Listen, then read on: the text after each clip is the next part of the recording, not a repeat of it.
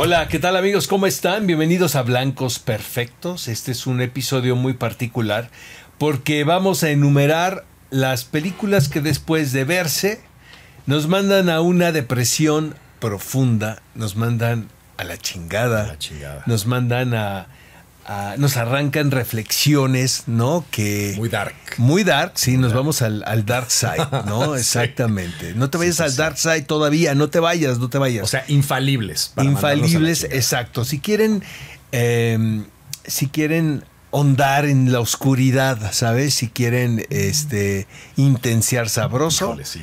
vean este capítulo porque las elecciones sí son muy macabras. Está muy dura. Es Está muy duro. dura la selección. Este, bueno, cuéntanos qué, a dónde, a qué hoyos, a qué abismos. A ver, nos? Mauricio Valle. Que empezamos con, con las películas. Pues tenemos dos para hoy: Manchester by the Sea y Breaking the Waves. Uf. Este, así de ese tamaño va a estar la cosa. Yo creo que empecemos por, por Manchester by the Sea. Va. Venga. Manchester by the Sea, amigos, es una película dirigida por Kenneth Lonergan. Kenneth Lonergan es un dramaturgo, guionista, director muy reconocido en Estados Unidos. Eh, me gusta mucho su trabajo, sobre todo las cosas de teatro, y que hemos querido hacer intentos aquí de montar algunos textos en la Ciudad de México de Kenneth Lonergan. Es un tipo eh, que escribe sobre la gente privilegiada neoyorquina por lo general. Eh, Manchester by the Sea es, una- es un- anomalía. es un asunto un tanto par- extraño en su, en, en su trabajo, aunque dicen que la ciudad de Manchester no es de trabajadores o de blue collars como nos quiere vender el señor Kenneth Lonergan, sino es un pueblo de gente De veraneo. de veraneo, de gente eh, clase alta, ¿no? Gente privilegiada. Eh, eh, Kenneth Lonergan trabaja también con un equipo que puede parecer también como compañía teatral. Es muy amigo de Matt Damon, de Ben Affleck, de Casey Affleck, obviamente, quien es el protagonista de Manchester by the Sea.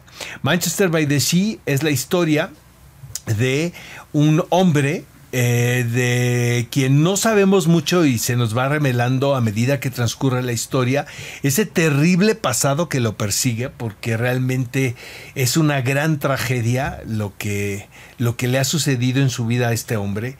Eh, y lo vemos en la actualidad cuando de un día para otro eh, hereda un sobrino este muere su hermano y le deja a su sobrino y es la relación entre este adolescente interpretado por Lucas Hedges con su tío caracterizado por Casey Affleck. Eh, es tratar el problema de la comunicación y el de crear un vínculo, el de por qué no se crea un vínculo afectivo a partir del tío precisamente. Pero es que poco sabemos, ¿no? De este triste pasado que, que, que guarda, ¿no? Entonces es una película tremenda, realmente es un, es un vehículo de lucimiento, creo, para, para Casey Affleck Sí, como totalmente. intérprete. Lucas Hedges también tiene una, una oportunidad. Yo siento que ese chavito lo vamos a ver Es en muchísimo, lo vamos A ver en muchísimas cosas en, en muy poco tiempo. Pero sí, Casey Affleck es la voz cantante de Manchester by the Sea. Él es el protagonista y, y- y- y de una manera muy, muy inteligente, Kenneth Lonergan crea esta red que podemos decir de eh, secuencias donde el espectador de repente se toma su tiempo Kenneth Lonergan y eso me encanta como realizador, pero el espectador de repente te ves del lado del protagonista, ¿no? Si te ves entendiendo lo que pasa y sobre todo cuando te enteras del el- el terrible acontecimiento que él esconde, eh, aparentemente, eh, pues sí te duele muchísimo como, como espectador, ¿no? Que no es que lo es esconda él, sino Que lo, esconde, no- el mon- lo esconde el montaje de la Exactamente, película. ¿no? O sea, lo esconde el director. el director. O sea, Es digamos, en- durante la primera No hora secreto. tú sospechas que es la historia de un hombre y la relación con su hermano. Eh, lo que sabemos desde un inicio es, que además me encanta cómo, digamos, cómo te da esas pistas, ¿no? Tú ves el departamento donde vive el protagonista, lo ves viendo la televisión y ves que tiene una ventana arriba y luego ves unos pasos, ¿no? Entonces te das cuenta la codificación de que ese hombre vive en el subsuelo, está viviendo en el subsuelo de un edificio. Poco a poco ves que es un janitor, está destapando un este, es un tipo excusado, que se dedica a las labores ¿no? domésticas, este, a electricidad, plomería y, y como que tiene tiene ahí una, una serie de relaciones con los clientes Claro. donde inmediatamente te percatas que él quiere romper cualquier lazo afectivo con ellos, ¿no? Quiere que sea realmente una, una relación laboral. Es un tipo guapo, las mujeres se sienten atraídas a él y Le de inmediato notas que cualquier atisbo de intento de conexión sexual, erótica, emocional, el tipo pone una barrera total, ¿no? Entonces, bueno, ¿qué está pasando? Y luego tienes unos flashbacks en donde todo es alegría, Exacto. te enteras que el hombre tiene una familia, te enteras que tiene dos hijas, un hijo bebé, un pequeño que acaba de nacer, una esposa que lo quiere. Que es y entonces, Williams. claro, tienes estas, estas dos personalidades que no concuerdan con el personaje, ¿no? Con el personaje en la actualidad, porque te, te das cuenta que es un flashback. Y mientras va a ver al hermano, te das cuenta de que también tiene una relación muy personal con el hermano. Y poco a poco vas entendiendo la historia. Hasta que a mitad de la película, justo a la mitad de la película, te viene el tremendo madrazo de que te das cuenta que el hombre pues, pierde a su familia porque se le olvida poner el- la rejilla dentro del- de, la, ¿La chimenea? dentro de la chimenea. El tipo está pedo. Dice, bueno, mm, se me acaba Drogado, dro- drogado. pedo y drogado. Este tuvo una fiesta con sus amigos, va a ver a sus hijos, tienen frío. Dice, bueno, voy a ir por unas chelas, voy a poner, voy a prender el fuego, porque pues así se calienta la casa porque está haciendo un frío de la chingada. Pongo el fuego y me voy por unas chelas. El güey se va caminando porque no quiere arriesgar, porque está pedo, no quiere chocar. Y a los 20 minutos se acuerda y dice, ¿habré puesto yo La rejilla. la rejilla? Y dice, bueno, güey, siempre se me, de repente si se te olvida no pasa nada. Y regresa y la casa está en llamas. O sea, una puta locura. Hay una. Hay un detalle bien importante aquí en el tema de, de la rejilla, que todas las casas tienen aire, que, este, calefacción. Sí. Y el punto por el cual no prende la calefacción, que también lo hace una responsabilidad compartida, es porque su mujer está enferma y, él, y la calefacción le reseca la nariz. Entonces él, esa es una parte bien importante que parece muy absurda, pero, pero eso detona que todos tengan un poco de responsabilidad en el evento. O sea, él carga la responsabilidad más importante porque al final del día él es el que no pone la rejilla, él estaba pedo, ellos estaban no solamente borrachos, estaban metiendo cocaína y eso es lo que detona la culpa en él, ese demonio que, que no lo deja volver a ser feliz ni a vivir, porque al final del día no tiene nada más que ver con la situación sexual. El hombre cuando empieza la película está cerrado a cualquier relación humana, o sea, el tipo trabaja, ya es una de las escenas más cabronas que, que, pues llegaremos, bueno, a la chingada, porque al final la mujer se lo dice, o sea, no puedes solamente estar esperando morirte, ¿sabes? Y esa es una de las cosas más brutales de la película. Y, y esa es una de las cosas que más me conmueve eh, a mí de Manchester by the Sea, es que a lo largo de la vida, desafortunadamente, tuve la oportunidad de, de ver a varios padres de amigos perder a sus hijos. Y, y de alguna manera este es un retrato que me parece muy honesto de la pérdida en un hombre. Las mujeres, por alguna extraña razón, tienen una, una, cosa mucho más elástica en su corazón y emocional, que saben reestructurarse mejor.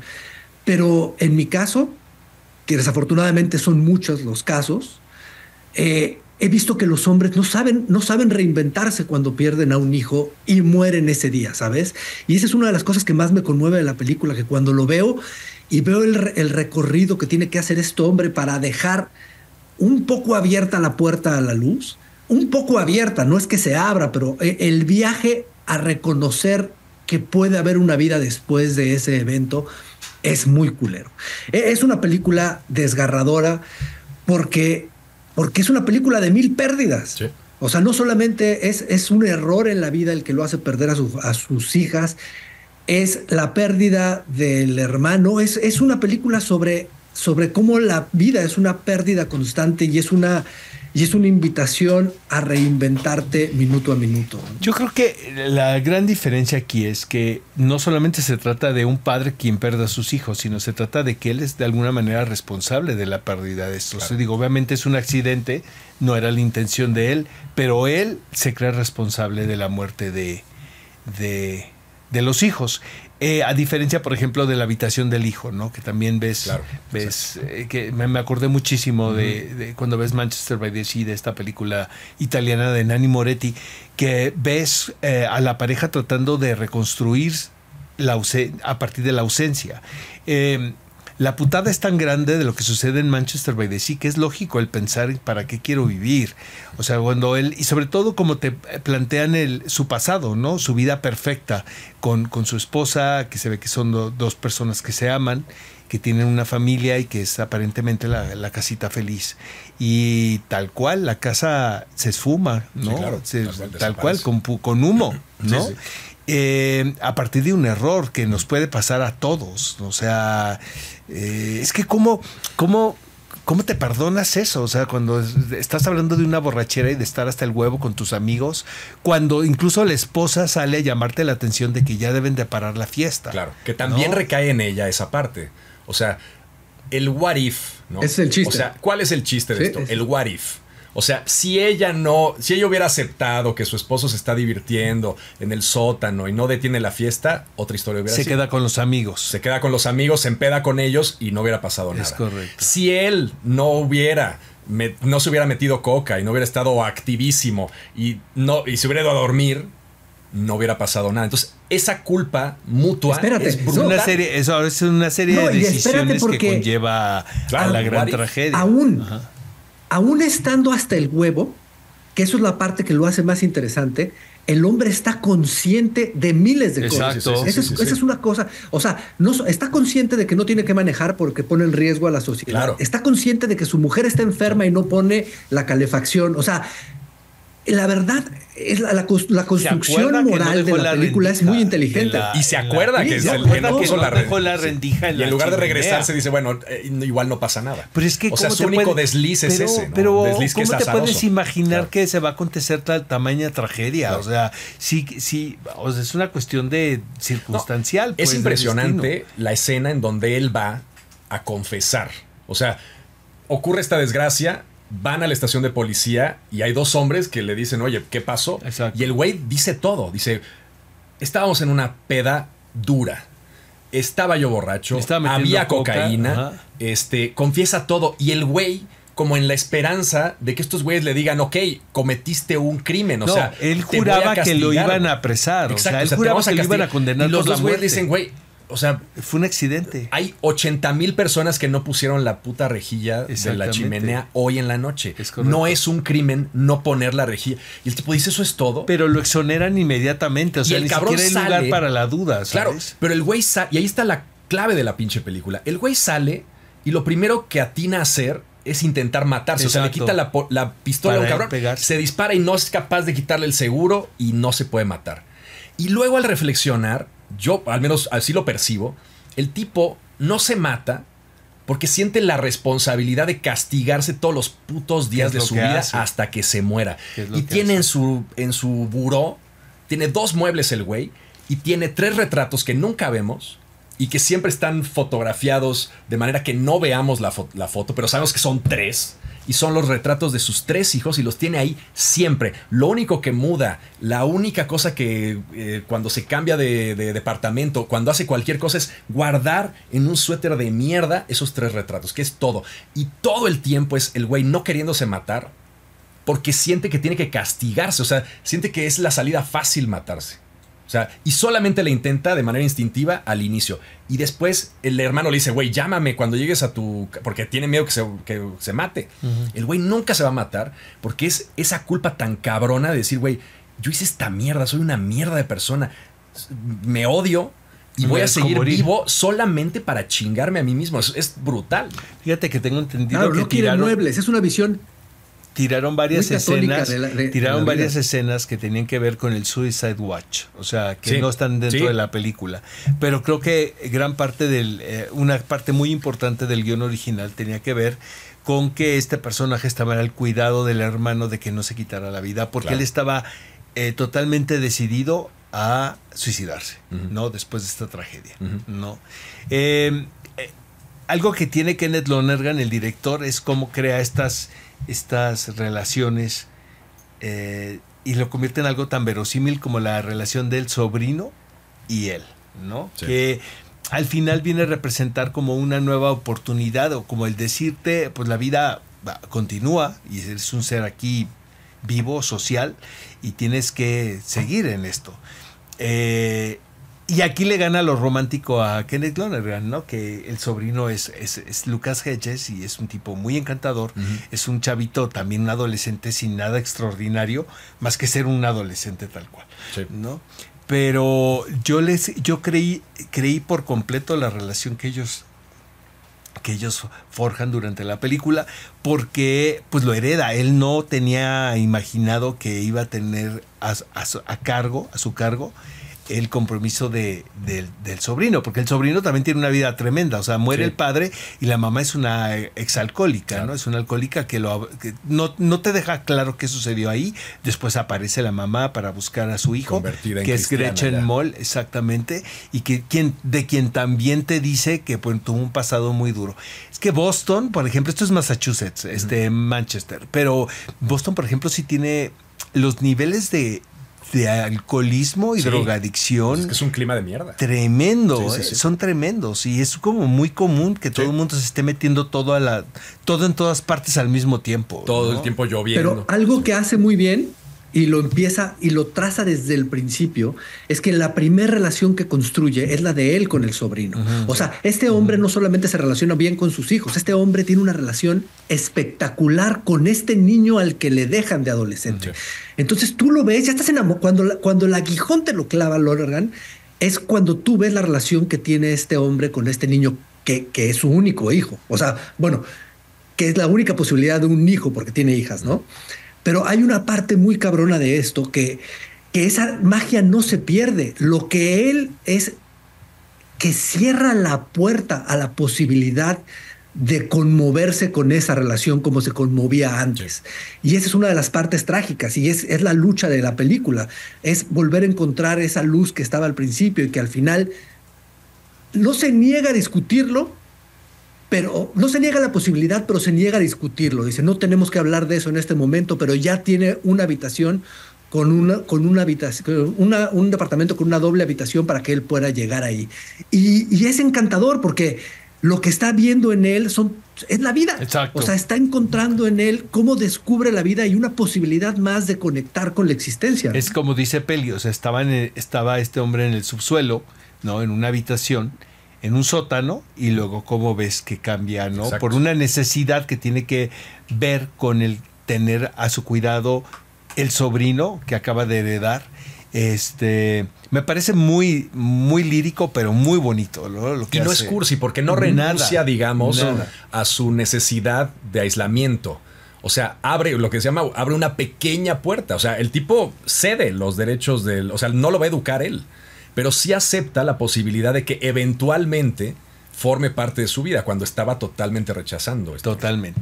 Y bueno, la putada que de la película tremenda es la escena con Michelle Williams al final. Eh, qué, bárbaro, o sea, qué nivel histriónico de los dos. A mí Michelle Williams me encanta de Seis minutos, toda la eh, o sea, es nada. Pero en esa eh, que es hacia el final de la película, ¿no? Lo dejan en la última parte, la parte, la conclusión, que es tremenda la película porque ya, ya estás enterado de todo lo que pasó y cómo este hombre ha reconstruido su vida. Ya hay en un momento se deja ver Michelle Williams, que tiene que ver en el memorial que le hacen al hermano, ¿no? En la especie como este funeral, donde ella aparece y te dan a entender que ya está casada y que está esperando un bebé.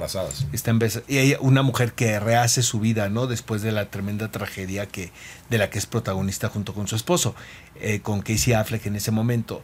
Entonces, cuando se es que hijo, este, estos encontronazos del destino son los peores, ¿no? Cuando cuando menos piensas y te topas y te topas con alguien que te viene a recordar algo de lo que te cuesta que te costó que te provocó tanto dolor, ¿sabes?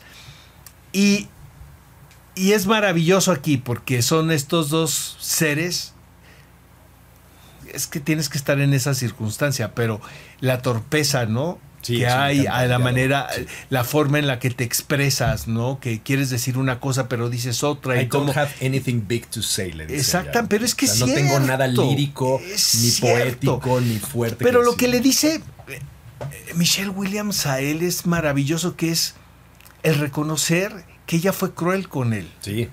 Le dice, yo te dije muchas cosas. Yo te, y te puedes imaginar como espectador cómo estuvieron los chingadazos a Sí, partir, ¿no?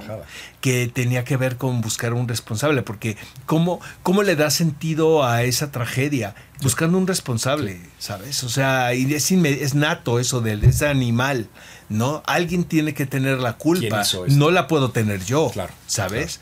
Entonces, eh, te puedes imaginar el infierno que vivieron eh, después de la tragedia Casey Affleck y Michelle Williams. Pero lo que le dice Michelle Williams con el paso de los años es, perdóname, perdóname porque yo te dije cosas que no te debía haber dicho y te puedes imaginar lo duro Sí, que la- pudo haber la- estado. Y lo que te deja entrever también el diálogo magistralmente escrito por Lonergan, porque es un gran dialoga maravilloso ese hombre, la verdad, es un gran dramaturgo. Es el amor que hay entre estos dos personajes Claro, aún. le dice, güey, Pues Te te, lo amo. dice, te amo, ¿no? Te amo. no debería decirte esto, es, pero es te muy amo. cabrón porque te amo. Sí. No, y además Kenneth Lonergan es tan animal, Sácate es unos tan whiskies, salvaje. este, Jerry. Sí, no. Sácate unos whiskies, No, amigo. Es tan cabrón Kenneth Lonergan y tan sádico que si tú te acuerdas, es- a ver, esta escena ocurre en los últimos 10 minutos de la película. Exacto. 10, 15 minutos. De dos horas y Ahora, cachito, el cabrón te pone a Casey Affleck sin sonreír una sola vez a lo largo de la película, hasta un segundo antes de ponerte esa escena. O sea, el güey cambia el motor del barco y es la primera vez que dice, oye, vamos a vender estas armas. Este que tiene tu papá, que ya murió, y tienen un barco el, eh, que el niño no quiere vender, este, y porque es parte del recuerdo del padre. Y le dice, bueno, está bien, no lo vamos a vender, y vamos a vender esto para comprar el motor y que esto funcione. Y el niño es una escena en la que él va manejando con su novia, o con una de sus novias, porque tiene varias novias. Ve que es un mujeriegazo de terror. Sí, es un mujeriegazo de terror. Ahora, sí. el güey va manejando y ves la toma de Casey Affleck atrás, sentadito en el borde del bote y sonríe. Cortas eso y viene este Viene momento en que está caminando y te suelta esa chinga. O sea, el güey está empezando a ser feliz y madres, güey, te encuentras a tu ex y te encuentras otra vez todo ese pinche recuerdo y no puedes escapar. O sea, Kenny Lonergan es un sádico en esta película. Sí. Un Oye, sádico varias, maravilloso. eh, Margaret, tienes que ver Margaret, eh, que es fantástica, con Anna Paquin y Mark Ruffalo. De hecho, Mark Ruffalo fue un actor muy, eh, muy empleado por Kenneth Lonergan en el teatro. Pero eh, volviendo a Manchester by the Sea, lo que también es grande de la película es su desenlace, porque es un final muy abierto donde simplemente el director te cuenta esta historia, te pone a los personajes en la mesa, pero no sabes qué va a suceder y eso está maravilloso. O Sí. sea, no sabes si después de una tragedia de ese tamaño, eh, dudo que una persona pueda ser feliz. O sea, es muy cruel lo que estoy diciendo, pero es que así No, es esto no puedes superar eso. está muy cabrón. Lo que tienes que hacer es hacer paz con ese capítulo de tu vida que ves indicios, vestigios de que el personaje... Porque también te voy a decir una cosa, Peli. Mm, Hay algo que no quieres dejar ir, que tiene que ver el recuerdo de tus hijas. Claro, joder. O sea, el güey no quiere superar eso. Exacto. O sea, no quiere olvidar. No es algo que esté presente y que él no quiera, sino que tu vida también cobra sentido a partir del dolor y Sí. del recuerdo. Sí, sí, sí. ¿no? Y eso es lo que hace que este hombre se levante todos los días. Hacerse daño. Hacerse daño. Hacerse una daño, locura. a seguir pagando él por esta por esto Oh, que sucedió. Entonces, eh, lo que es también increíble de esta cosa de Lonergan es que es, todo es tan cotidiano, todo es tan, tan del día a día, ¿sabes? Son con personajes aparentemente nada extraordinarios, sino gente común y corriente que te puedes encontrar en la calle, Sí. ¿no? Aunque son personajes pues muy bellos, ¿no? Que es este. Mark Ruffalo, este, este, perdóname, Casey Affleck, Michelle Affleck. Williams y el niño, Lucas Hedges, ¿no? Sí. Que tienen un carisma como muy, muy particular. Pero, pero es esto, el retrato del blue collar, ¿no? De la clase trabajadora de los Estados Unidos, este, y quienes protagonizan una tremenda tragedia, ¿no? Inimaginable, ¿no? Algo, algo que me parece importante, ya no sé si me quería decir algo, pero algo que me parece también cabrón es, digamos, la tragedia fundamental de todo esto es la antinaturalidad de perder a un hijo. Exacto. Y no del hijo que pierde al padre. O sea, la, el contraste, digamos, entre Lucas, el personaje de Lucas y el personaje de Casey, este, en el sentido de que es un chico que ya sabía que su padre iba a morir. O sea, de entrada ya sospechas que los primeros que van a morir son tus padres. O sea, digamos, tienes como esa progresión de la vida en que en algún momento vas a perder. Los padres no pueden enterrar a los Exacto. Entonces, el chico recibe la noticia del padre, vamos, evidentemente se bajonea, eh, le dan estos ataques de pánico, no quiere tenerlo en un congelador porque no pueden enterrarlo porque la tierra está demasiado dura para poder enterrarlo en el cementerio. Y lo mantienen en un congelador hasta que finalmente se puede enterrar.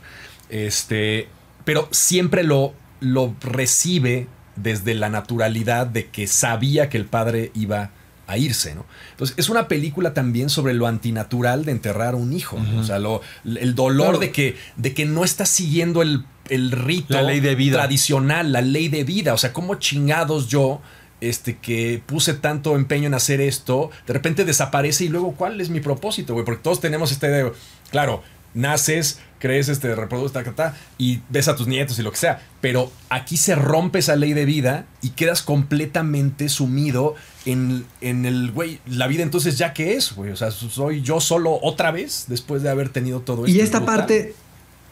Y esta parte del, de, la, del congelador es una metáfora de la estructura emocional que tiene Casey Affleck y de tener los momentos atorados como tienen el cuerpo de este hombre que no lo pueden enterrar hasta que no cambie el clima, ¿no? ¿Sabes? esa es la parte, la parte mágica de la película, es que también está escrito el guion que hasta en ese momento, con la pérdida del hermano, está hablando de la estructura emocional del personaje de Casey Affleck. Qué, brutal actor es ese cabrón. Qué, qué desafortunada carrera, porque, bueno, sus actos le jodieron un poco la vida, pero siempre me ha parecido un tipo que tiene decisiones este, maravillosas en cuanto a sus, a sus películas. Pero no lo hemos visto últimamente en nada sobresaliente, ¿verdad? Pues es que nada. sí lo cancelaron un poco estuvo por el no, estuvo, durísimo la cancelación, no fue un poco, querido, porque la entrega del Oscar, acuérdate que es esta niña Abril Larson, ¿no? Sí, se lo dio con una cara de... O sea, no, y ella lo, ella lo hizo público, ¿eh? Porque había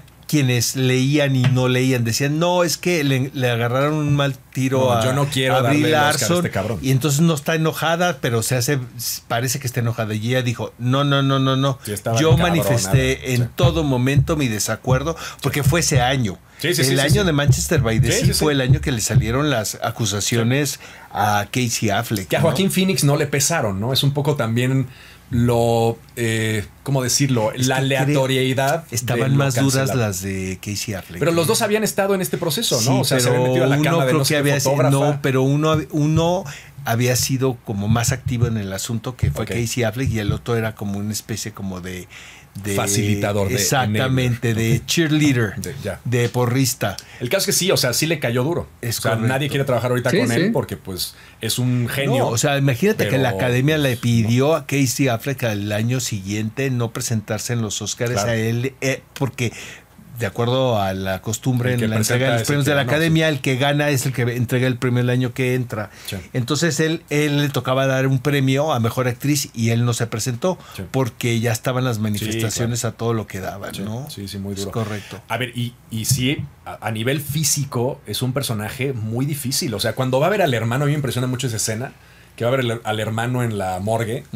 eh, el, lo que hace con los brazos, o sea, digamos, como ese, ese sentimiento como de contención absoluta y luego como que no saber qué hacer con los brazos me impresiona muchísimo. O sea, esa parte como de eh, lo estoy viendo y no sé si darle un beso, este, no sé si, ¿qué hago con este cadáver, no? ¿Cómo me relaciono con él? Es un actor cabrón, o sea, sí, es, es su papel. Otra cosa que tiene Lonergan, amigos, es esta, eh, en la tragedia más cabrona encuentra momentos de, de comedia eh, y esto también lo, vemos en sus piezas teatrales. Entonces, hay tres o cuatro secuencias en Manchester by the Sea, porque pues, seguramente ustedes están imaginando que todo es lúgubre, ¿no? Pero hay muy graciosas, como es esta secuencia donde el sobrino lleva al tío, o sea, Casey Affleck, a que sea como su palero porque él va a ver a una de sus novias.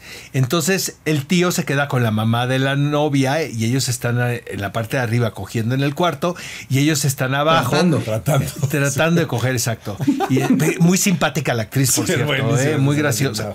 Pero lo que es más chistoso, amigos, es que Casey Affleck, pues lo lleva el sobrino precisamente para que entretenga a la mamá. Entonces el tipo, por pues, no tiene plática y no quiere platicar, le da hueva a la, la chica, ¿no? La mamá joven. Este.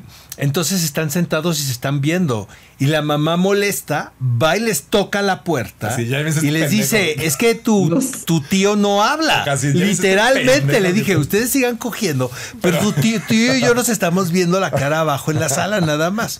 Y bueno, la, Prende, al depor- prende los deportes. la reclamada, exacto, le dice, habla de deportes porque a mi tío le gustan los deportes, ¿no? Le dice, le dice el sobrino, como qué chistoso Lucas Hedges, ¿no?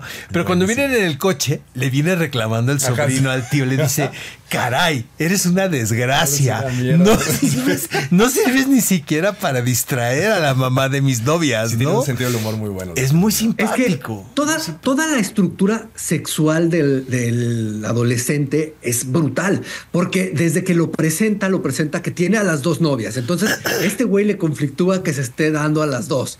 Luego, la primera escena, que es muy bonita con la novia a la que le está sirviendo de desayunar al niño y él está hablando a la casa funeraria y la niña voltea y le dice, no creo que él tenga que estar escuchando esto. Y él se para y se va. Y se ve que le molesta que le pida que deje de, de estar hablando a la casa funeraria enfrente de él.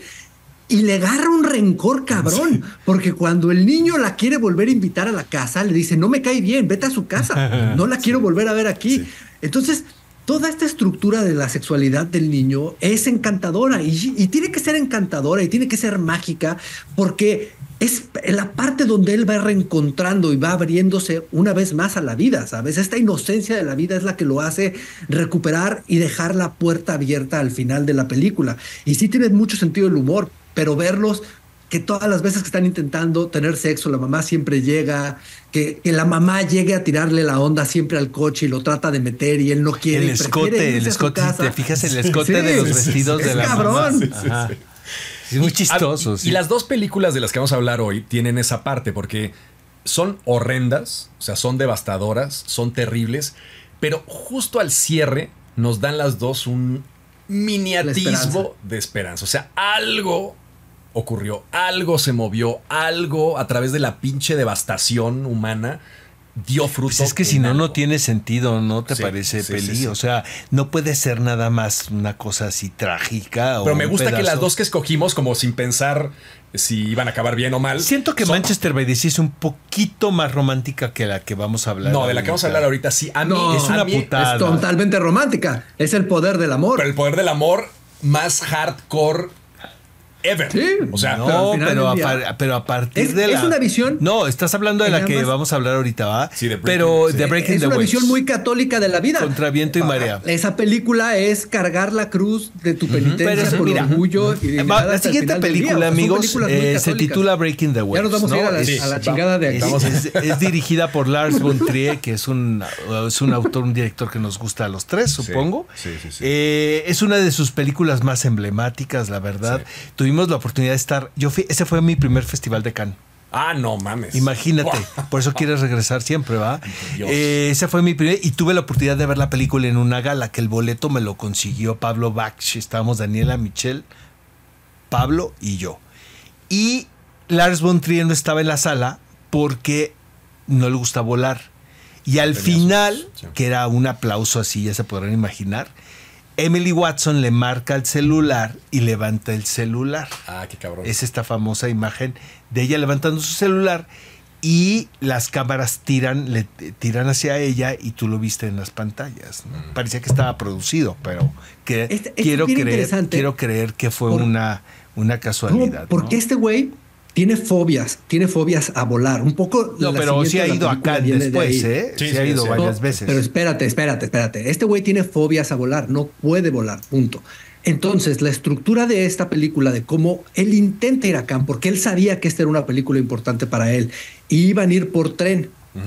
Pero cuando llegan al tren con Mete, la productora, se dan cuenta del modelo del tren y que no tiene ventilación y él sabe que no iba a poder hacer el recorrido en tren.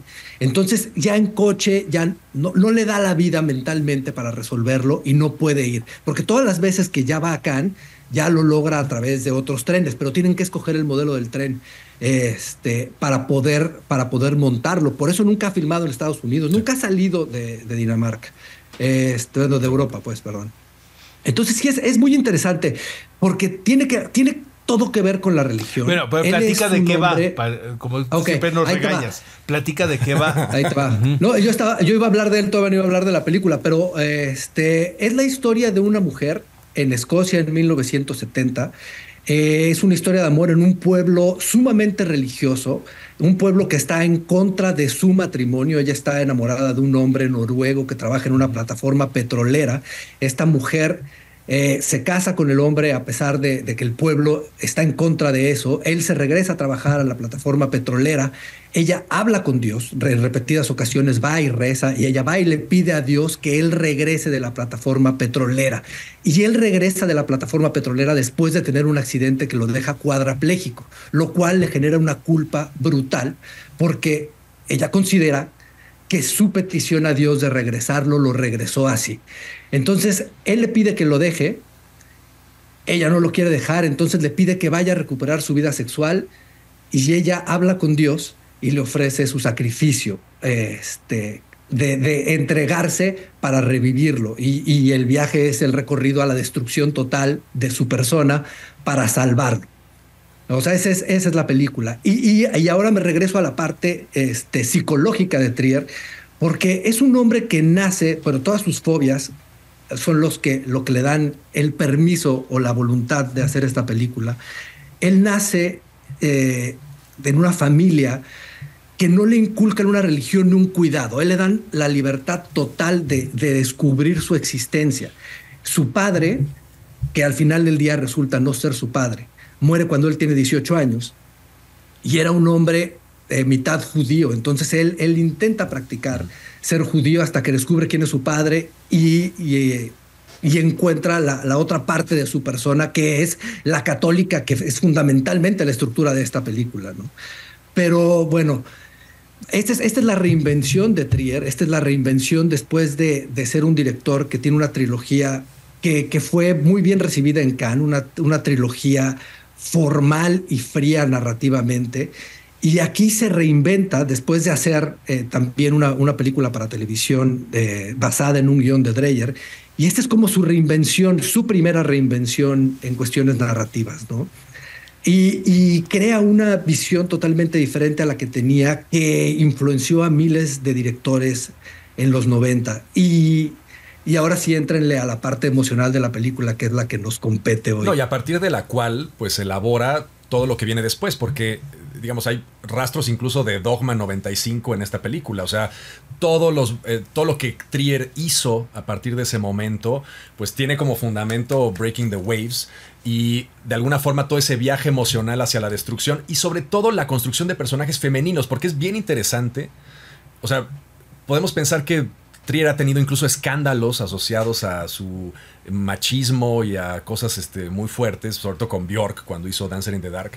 Pero eh, lo que no podemos negarle es que sus personajes femeninos son cabroncísimos. O sea, la, y claro, ahí entras en la disyuntiva de decir, a ver, pinta estos personajes femeninos porque odia a las mujeres o los pinta como una especie como de, de eh, iconización del, del, espíritu femenino y del espíritu del tal.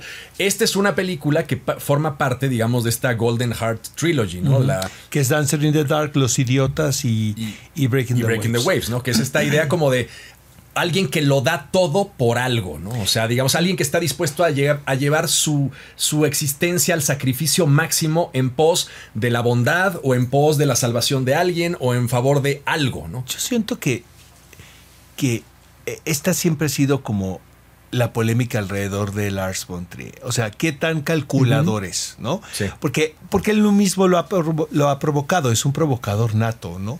En las cosas que ha dicho abiertamente en conferencias de prensa, ¿no? En Melancolía, por ejemplo. Pero él, él se refirió a, a, Dance, a Breaking the Waves como él quería, él dice, yo quería reunir todos los clichés habidos y por haber, ¿no? Alrededor de esta historia y ver qué sucedía. Como si fuese un experimento, un, experimento muy, pues, un, tanto altanero, ¿no? Como diciendo, yo soy tan chingón que voy a juntar todos los clichés alrededor de esta María Magdalena contemporánea, como quieras llamarle, ¿no? Y, y, vuelvo, y vuelvo a deducir que al público le gustan las tonterías. Así lo dijo, ¿eh?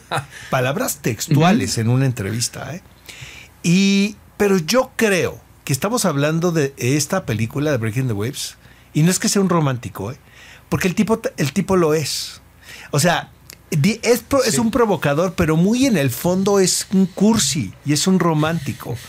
De verdad, de verdad. y aparte, no, aparte la película no, habla de, muchas, de, muchas, más cosas que del amor. La película también está hablando de la fe, ¿sabes? O sea, la película habla de, muchas cosas. Oigan, ¿saben qué me acordé? Y este, ahí les va esta historia. ¿Esa la saben de Liliana Cavalli con Trier? No. No. Bueno, ¿se acuerdan que hablamos de portero de noche hace unos episodios? Bueno, pues para Trier una de las influencias más importantes fue portero de, noche. Y entonces se le encuentra en un festival. Y estaba muy emocionado porque estaba en el mismo, en el mismo hotel y él estaba arriba de ella. Entonces fue y le compró flores y le fue a tocar al cuarto y le fue a decir que, pues, que, le encantaba su película y que para él había sido una influencia y la mujer le cerró la puerta en la, cara y le dijo que ella odiaba esa película, que era un pedazo de basura y que la había hecho únicamente por dinero. Ah, wow. Este, pero le recibió las flores y, el agradecimiento y dice que ya luego platicaron. Pero me pareció interesante este, esta liga a una película que habíamos O sea, Arturo Ripstein, yo recuerdo que yo tomé un curso con él hace unos años y él decía que eh, El lugar sin límites había sido una película por encargo. O sea, él lo decía de una manera muy despectiva, como diciendo, ah, esa película que todo el mundo cree es una obra de, arte, la hice por encargo. Y dice, y el reparto me lo impusieron. Se lo impusieron. Dice que nada más él escogió a Lucha Villa, pero que todos los demás. ¿A cómo lo metieron? Este... A Cobo tenían otro actor y él, que era un bailarín. Entonces, el otro actor no me dijo quién, pero el otro actor finalmente no, no, no pudo. Entonces, le ya estaban tirando o estaban a punto de tirar. Entonces le surgía y que se quedó como porque sabía bailar. Ah, qué cabrón. Y, y Ana Martin, quien está fantástica en la película, por cierto, eh, fue impuesta por los productores. En fin, era un poco como de. Pero, tienen esta actitud ¿sabes? De decir... De tirarse al piso también. no, tirarse al piso y, el, y ¿sabes quién? También de ver hacia abajo al público, ¿sabes? Como el de menospreciar la opinión pública, ¿no? Pero aquí tocaste un tema bien padre de los actores y, y los directores que tiene que ver con que muchas veces estas relaciones que idealizamos como, como espectadores y como audiencia, acaban siendo accidentes de la vida, ¿sabes? Bueno, ¿se acuerdan que era Elena, eh, de entrada aquí era Elena Bonham Carter? Y yo creo que nunca lo hubiera podido hacer ella, mejor. Y realmente no, era ella y ella es la que renuncia por los desnudos, porque a última hora le dio culo. Y no creas que por una cuestión moral, sino porque Elena Bonham Carter decía que ella no estaba contenta con su cuerpo en ese momento, que no lo quería enseñar. Que son desnudos además impresionantes, ¿no? A mí me fascina la forma de abordar la sexualidad. Sobre todo el desnudo de Stellan Skarsgård, ¿eh? porque esa, la de la noche de bodas, que esa queda esa noche de bodas que es maravillosa. Pero te voy a decir una ah. cosa, realmente es una casualidad también, como dice Mauricio, porque eh, creo que no quedaban bien las secuencias donde era el personaje de ella, la que se quita, ves, que se quitaba la ropa, no le gustaban a Lars von y de repente ya harto, Stellan Skarsgård dijo, ay, yo me encuero, ¿y qué te parece si estoy sentado? Que la posición que tiene él eh, frente a ella es de lo más burdo que hay. Es uno de los desnudos más naturalistas hermosos de la Exactamente, pareciera que estás tirando a cámara escondida en una noche de bodas, porque el tipo está en pelotas y está sentado sin el mano, sin el men, sin el, menor, cuidado. Claro. fotografiando, el güey con las piernas. Es correcto. es, lo que hace la película fantástica también. Y a ver, la primera es, es que, a ver, partiendo un poco ya del aspecto psicológico de la película, la mujer mujer es, una, es un ser humano que ha tenido, eh, nunca ha tenido libertad en nada. O sea, ella ha sido producto de, una familia tremendamente controladora, donde las mujeres no valen nada, donde no pueden hablar en la iglesia, no tienen opinión dentro del pueblo, este, están completamente supeditadas a un mundo femenino que solamente le habla al mundo femenino. O sea, el mundo masculino está totalmente desconectado. No pueden ir a los funerales, vamos, nada. Su única vinculación es una mujer que es eh, la esposa del hermano, que ya falleció.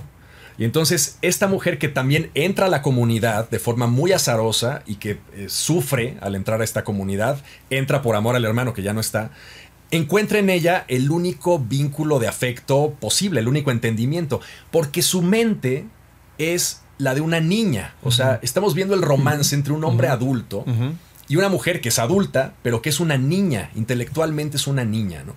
Porque no ha tenido la oportunidad de desarrollarse de ninguna forma. No hay una escena más enternecedora, más cabronamente bella que esa escena en donde cogen en el baño en el día de la boda, ¿no? O sea, ella le dice, bueno, este es el momento en el que yo estoy dispuesta a entregarme a ti.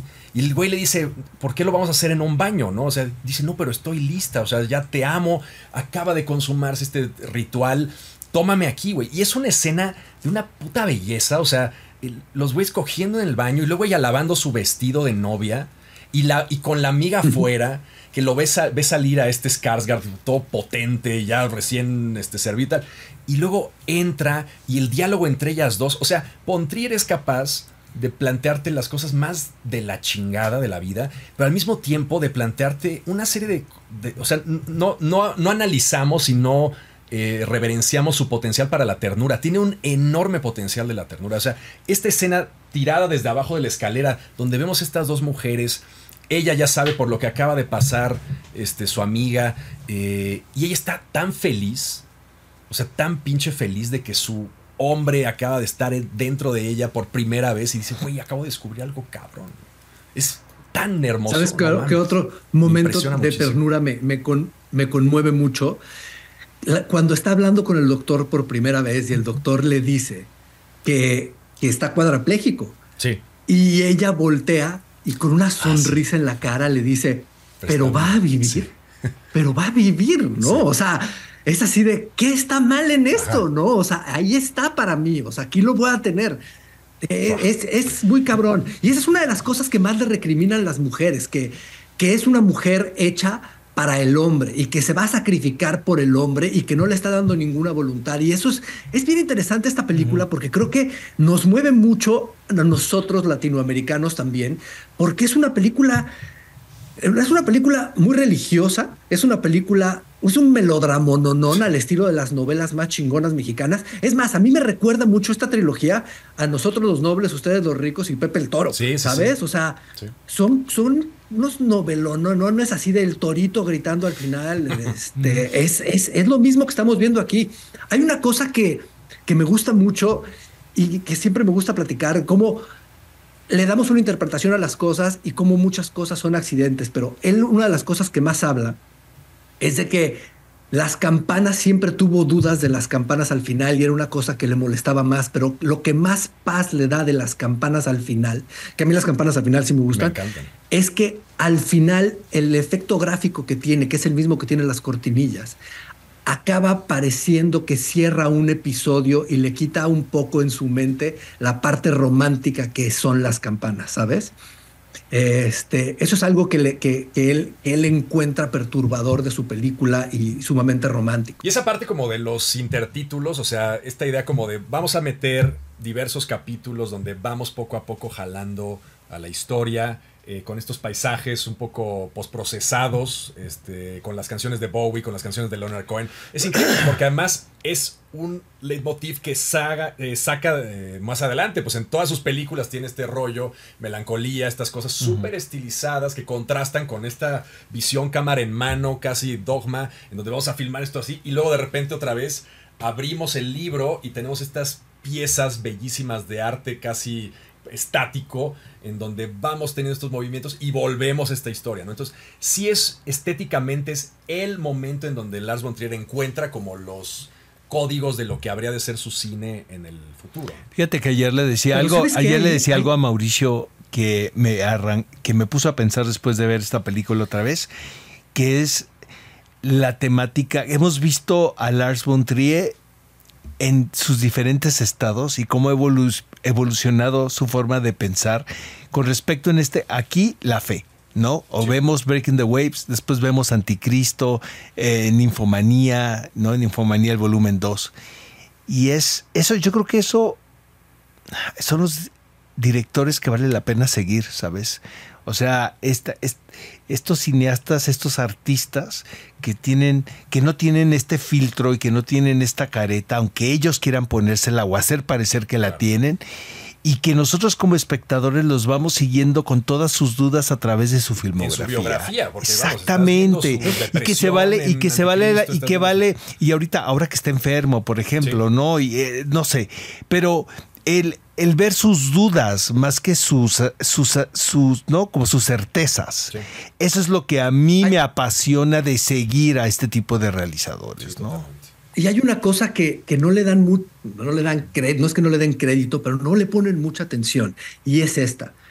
Pocos directores hay en la historia del cine que haya innovado y renovado y sacrificado narrativa en pro del lenguaje cinematográfico. Y aquí les va esto. O sea, ustedes ven las la primera trilogía, ¿no? La del crimen Europa, sí. la de Europa.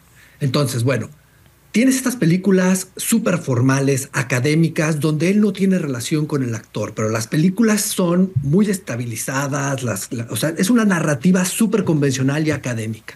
Después salta a este hiperrealismo que tiene en Breaking the Waves al dogma, a los idiotas, y luego hace una transición a tratar de descubrir a través de lo que, de lo que entendió del dogma, a explorar qué sucede con 100 cámaras dentro de un musical y una vez más incendiar el lenguaje que ha ido construyendo a lo largo de los años. Después de eso se va a un ejercicio mucho más brechtiano en el cual se olvida de todo lo que propuso y dice, ok, venga, necesitamos un mapa dibujado y la cámara da para tanto.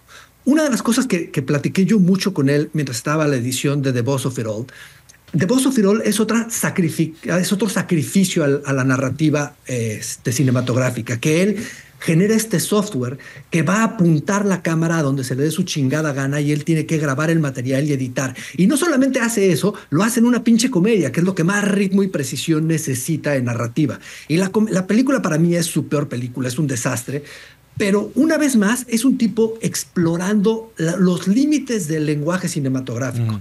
Hace Manderley, descubre que, que esa trilogía no la tiene que cerrar porque la exploración visual se termina ahí y se mueve a un lugar totalmente diferente, ¿no?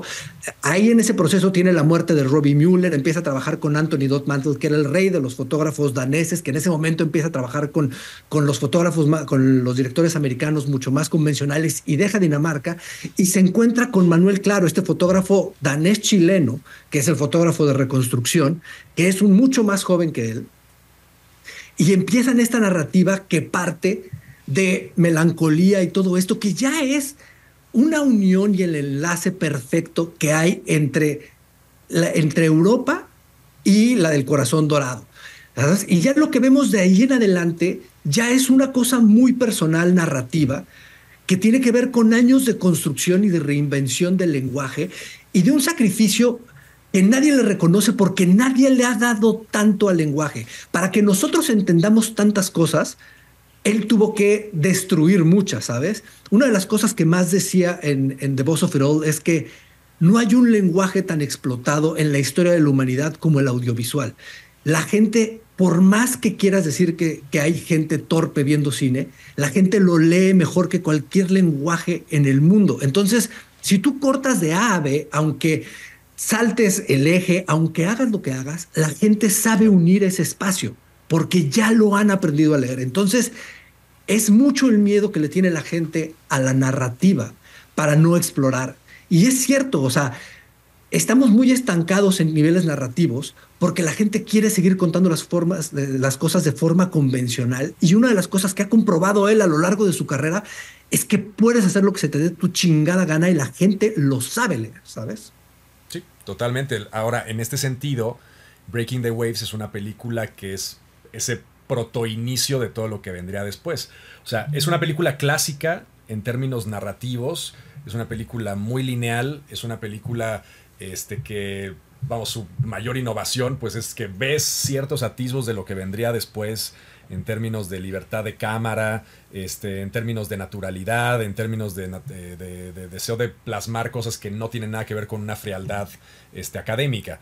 Pero a mí lo, yo lo que rescato muchísimo de la película y lo que más bien es lo que más me impacta es esta idea de, de, de revisitar o eh, la idea de la comedia romántica, no, no la comedia romántica, la, la idea del romance clásico. O sea, el romance abnegado, el romance del que se componen todas las novelas decimonónicas. O sea, el romance más fundamental y llevarlo al término de lo grotesco, ¿no? O sea, yo, no, yo no recuerdo un, una este, un sacrificio romántico como el de Bess en esta película, es, llevarlo al límite, ¿no? Y claro, ella se va moviendo y se va impulsando a través de la fantasía de que va a curar a su, a su pareja, ¿no? De algo que es incurable. Y la película es tan cabrona que cuando llegamos al punto climático en donde ella, y está diciendo, güey, esta mujer está enloquecida, no, no sabe este, lo que está haciendo, está sacrificándose de la forma más violenta posible, vendiendo su cuerpo para tratar de, porque tiene una idea de que, eh, está, de que lo que su esposo quiere es que ella se encuentre sexualmente, pero lo lleva a un extremo tan dogmático que pues es, este, me voy a sacrificar completamente y voy a ir a este barco al que ni las prostitutas quieren ir para yo enfrentarme a Udo Kir en dos segundos. Hijo, pero es que, pero es que a quién le vas a hablar sino a él, ¿verdad? O sea, ahí tienes ese personaje y tienes ese actor con esa jeta. Sí, no mames. O sea, Udo quiere, en esos dos segundos es el diablo, güey. a mí me parece un actorazo. Y vas a ver a Satán y vas a coger con Satán conscientemente. Y claro, ahora, lo devastador de la película es que esta mujer que lo da todo termina muere pensando que no logró nada. O sea, en la camilla donde la tienen tasajeada, porque estos güeyes son unos animales, la matan y ella entra en un proceso como de, pues ya me estoy yendo porque me hicieron quién sabe cuánta mamada. Y está acostada en la camilla y dice, ay, quiero ver a Jan. Y le dicen, ¿ves que Jan está, se curó? No. Y entonces dice, ay, tal vez yo estaba equivocada, ¿no? Y esas son sus últimas palabras. Y se muere ahí. O sea, el Lars von Trier es tan hijo de puta que salva al hombre, nos comprueba que ella estaba en lo correcto, que Dios existe, que, este, lo que el sacrificio que estaba haciendo eh, fue, eh, fue suficiente para pagar precisamente que el hombre volviera a caminar y se rehabilitara, o sea, que era 0% de probabilidades de que eso sucediera, y la, y la destruye. O sea, tal vez estaba yo equivocada. Te mueres ahí. Esa es la parte, esa es la parte creo que más le enoja a las mujeres pero a mí me parece, sí, la, otra parte es la que me parece conmovedora, que es el sacrificio al final paga, ¿sabes? Y esa es, una parte muy católica, pero, pero, y a lo mejor por eso nos mueve tanto a nosotros que nos educaron maristas. Entonces, pero, así es la vida. Eh, así, debe ser, ¿no? Así debe ser. Uno se Estaba en lo correcto con esas decisiones. Ahí porque pensaba que nos iba a salvar ese Habría otra decisión. Oye, ¿por qué nos gusta más este No Dancer in the Dark? Bueno, porque... A mí Dancer in the Dark me parece que es más chata. O sea, que la complejidad que tiene el universo espiritual y la religión y la época en esta película le dan mucha más profundidad a una película que es simplemente de buenos y malos, que para mí es Dancer in the Dark. Está bien, pero a mí no es una película que me parezca superior en ningún sentido. Ahora, a mí formalmente me fascina Dancer in the Dark. O sea, me parece una película, o sea, lo que hace con el musical me encanta. El ejercicio que hace con el género. Lo que hace con el musical me encanta. Y además es como la fantasía de cualquier. Así de, voy a hacer un musical. ¿De quién? De Lars von Trier. ¿Con quién? Con Björk. Dices, güey, no mames. O sea, es como el Dream Team de lo que podría ser un musical. Ahora, formalmente, en términos de historia y narrativa, es infinitamente superior. Breaking the Waves. Es mucho más arriesgada, es mucho más salvaje, este, es mucho más desconectada. Además, eh, te engaña mucho más. O sea, es una película que nunca sabes por dónde va a ir. En cambio, Dancing in the Dark es blunt. Es una película que es un cuchillo este, de madera con el que te van a destazar. O sea, y acaba la película con la escena más devastadora de la historia. O sea, un close-up de Bjork colgada en una cama de madera, ¿no? O sea, dices, Dios, o sea, es, no hay magia, no hay nada. Esto es así. Sutileza. Y la mujer se muere a la chingada. Y en cambio aquí te vende una idea del amor con la que estás tú elementalmente a favor, como de, o sea, todo ocurre dentro del, consentimiento de los dos. Ahora, hay una parte bien interesante que es el proceso mental de Jan, porque el hombre se reconoce malo. O sea, el hombre tiene una vida interna con la que no estamos familiarizados a lo largo de la película y la vemos muy tangencialmente porque se concentra en Bess. Pero hay un momento en que el hombre le, le escribe una nota y le dice, güey, este, estoy mal de la cabeza, o sea, estoy malo, ¿no? O sea, estoy enfermo. Acabas de dar un punto bien importante, qué bueno que lo tocaste porque se nos estaba yendo. Esto, esto, es, esto es real y esto es sumamente inteligente de parte de Trier, porque no es que el hombre sea malo, pero para subsistir el proceso médico que está viviendo, ese cabrón está en las drogas más densas que hay. Y tú pregúntale a cualquier ser humano que ha vivido una cosa como esa, el infierno mental y, las, y, la parte diabólica que pasa por su cabeza es bien importante. Entonces, no es que justifiquemos, es que es una cosa médica, médicamente probada, ¿sabes? O sea, esa maldad y esa parte de, que, que, el, juicio moral está nublado y la parte negativa de él y el reconocerse como esta miseria humana es real y es una parte de un proceso médico que ese güey está viviendo. No, y, también lo identifico como la perversidad no es 24/7. O sea, Udo Kier, el, el marino, es un tipo que lo ves tremendamente perverso, pero los seres humanos, pues tenemos diferentes moods a lo largo de la existencia y de los días. Sí, no estamos instalados en el Capitán Garfio todo el tiempo. O sea, ¿qué chingados estoy haciendo con mi esposa? Que estoy pidiéndole que se coja a todo el mundo y para que venga y me cuente. placer. Exacto. Y lo dice, güey, no. Los más culeros son, son los de la iglesia. Pero no, pero no, pero no, eh, claro que no emites el personaje de Stellan Skarsgård así, o sea, no lo ves de esa manera como espectador. ¿no?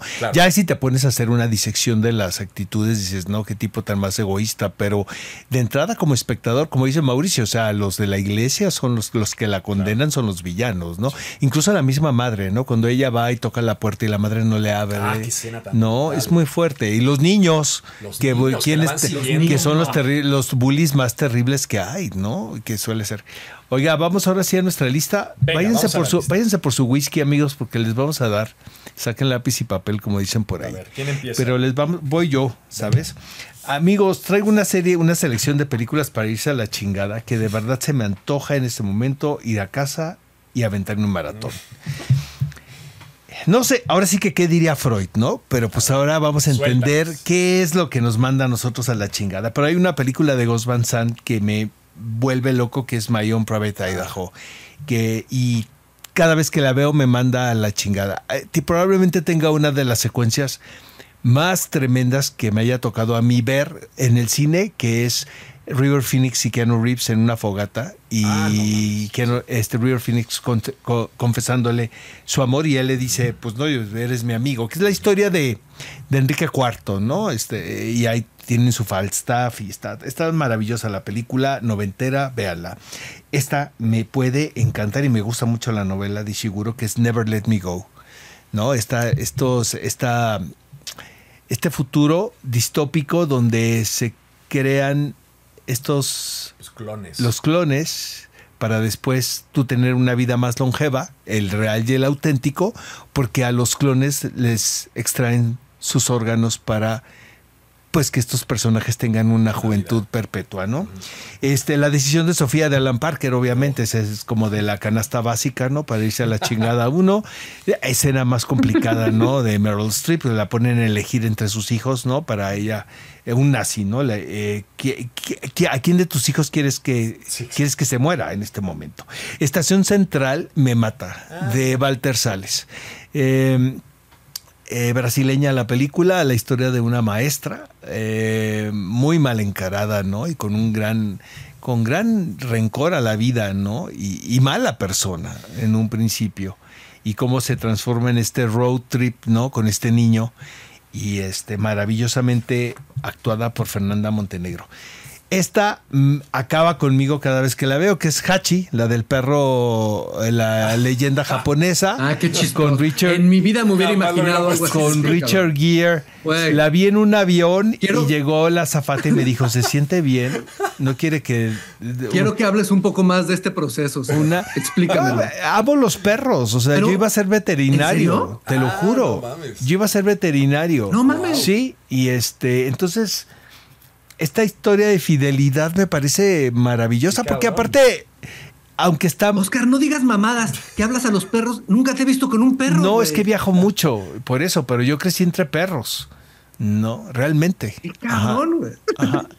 Este, luego una relación pornográfica con Natalie Bay y Sergi López. Me parece una historia de amor terrible, maravillosa y por un desencuentro, ¿no? Eh, como es la vida misma, ¿no? Un malentendido.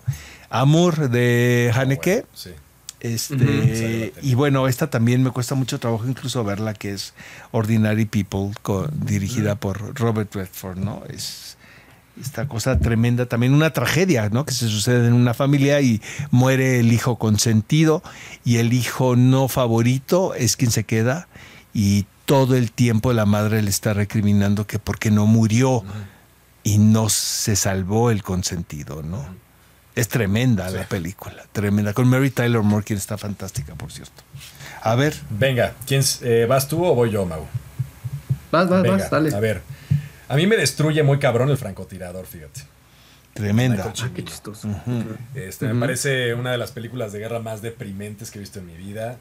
Que no solamente es una película de guerra, sino que es una película de la destrucción de las relaciones sociales a partir de un conflicto externo. Y, y el nivel de locura que alcanza Christopher Walken en esta película a mí me, de- me devasta.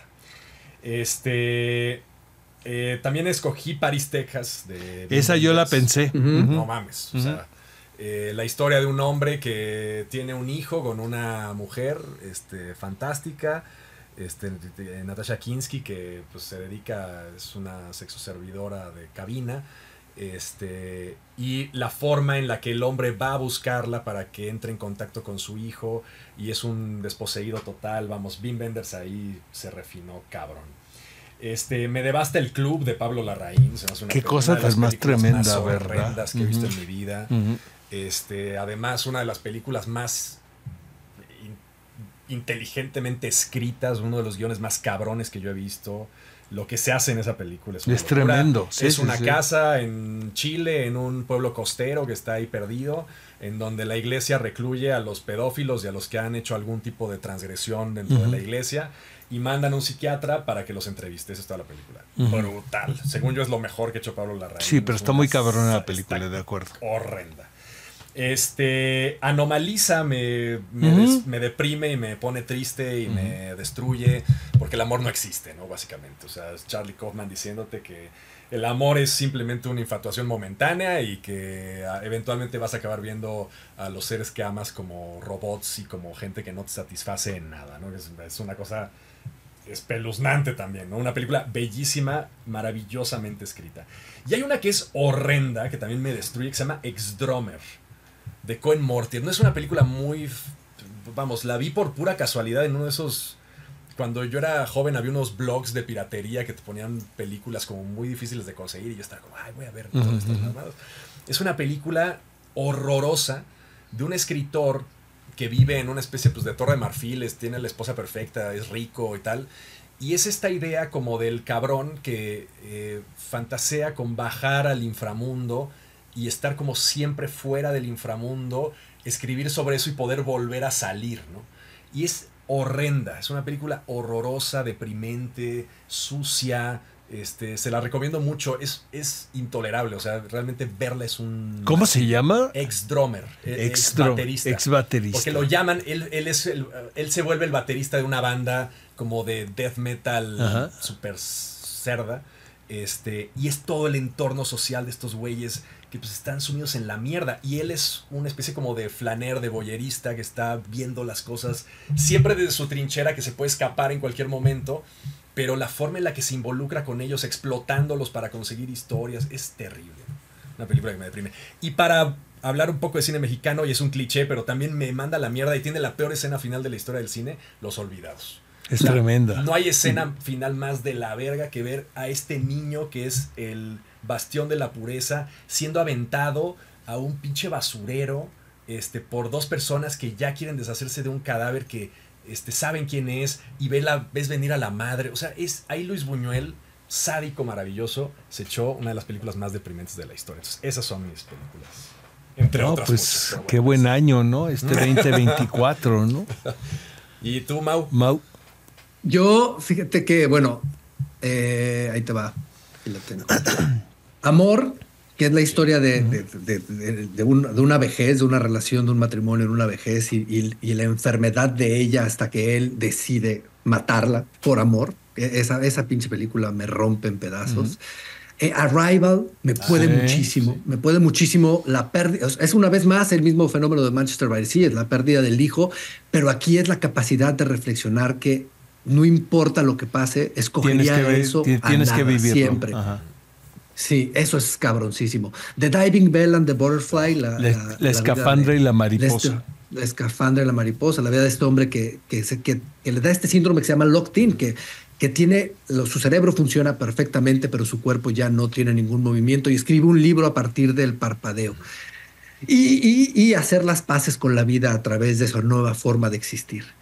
Eh, Foxtrot, que es una película que me conmueve mucho y ah, me gusta mucho, que es una película israelí de Samuel Maus, que nos cuenta la historia de, este tipo en las líneas de defensa israelí que por, un accidente le disparan y acaba explotando un coche en- en una frontera y le avisan a sus padres que su hijo murió. Y los padres hacen, están, están devastados, están viviendo un luto cuando se dan cuenta pues, que el hijo no murió ahí, que el hijo está bien. Entonces van y les avisan que su hijo está bien. Y cuando les avisan que el hijo está bien, se vuelven locos y exigen que les lleven a su hijo. Y en esa camioneta donde meten al hijo, se acaba muriendo el hijo. Entonces es esta historia de un, de un luto a huevo, ¿no? Del destino. Y este. ya, esas eran las que traía. La- ah, y a Ghost Story también me también puede me mucho. gusta. Habíamos metido un hombre, el hombre elefante también en la primera lista. que Y, y La habitación del hijo, yo sumaría también de Nani Moretti. ¿no? la versión del hijo parece 45. trem- también 45, buenísima de Andrew High. Bueno, pues ahí va, 45, hay muchas cosas que ver. Qué salvajada, pero qué gran película. levanta la mano y ella lo baja. Hijo. Es el final, dices tú. no, la metí, pero debía haberla Es buenísima, buenísima, buenísima. Bueno, pues es la selección, ¿no? Así quedó. Así quedó este episodio de La selección tiene- terrible. Vein- 26 películas con las cuales se pueden ir a la chingada. En este momento. este principio de año. Pues nada, suscríbanse al canal. Muchas gracias por acompañarnos en otro episodio más de Blancos Perfectos. Este, son muy importantes los comentarios. Es muy importante que estemos interactuando constantemente. Que nos sugieran. A ver, aquí un poco el reto nuestro es proponer temas también. Si tienen ustedes alguna. Eh, algún tema que quisieran que tratáramos, no sé, este, directores o algún tema en particular, alguna cosa, anótenle en los comentarios, oye, me gustaría verlos hablar de estas películas o de este- esta temática, pónganle en los comentarios, suscríbanse al canal y pues nada, estamos muy contentos como le está yendo al podcast, está siempre ya en los top charts de Spotify, de iTunes, entonces nos tiene muy contento eso, pero pues queremos llegar a más cosas y para que eso suceda, ustedes tienen que darnos pues su apoyo y pues estar aquí con nosotros oyéndonos semana Exacto. a semana. Pues hasta la próxima, amigos. Hasta la próxima. Venga, que estén muy bien. Bye. Bye.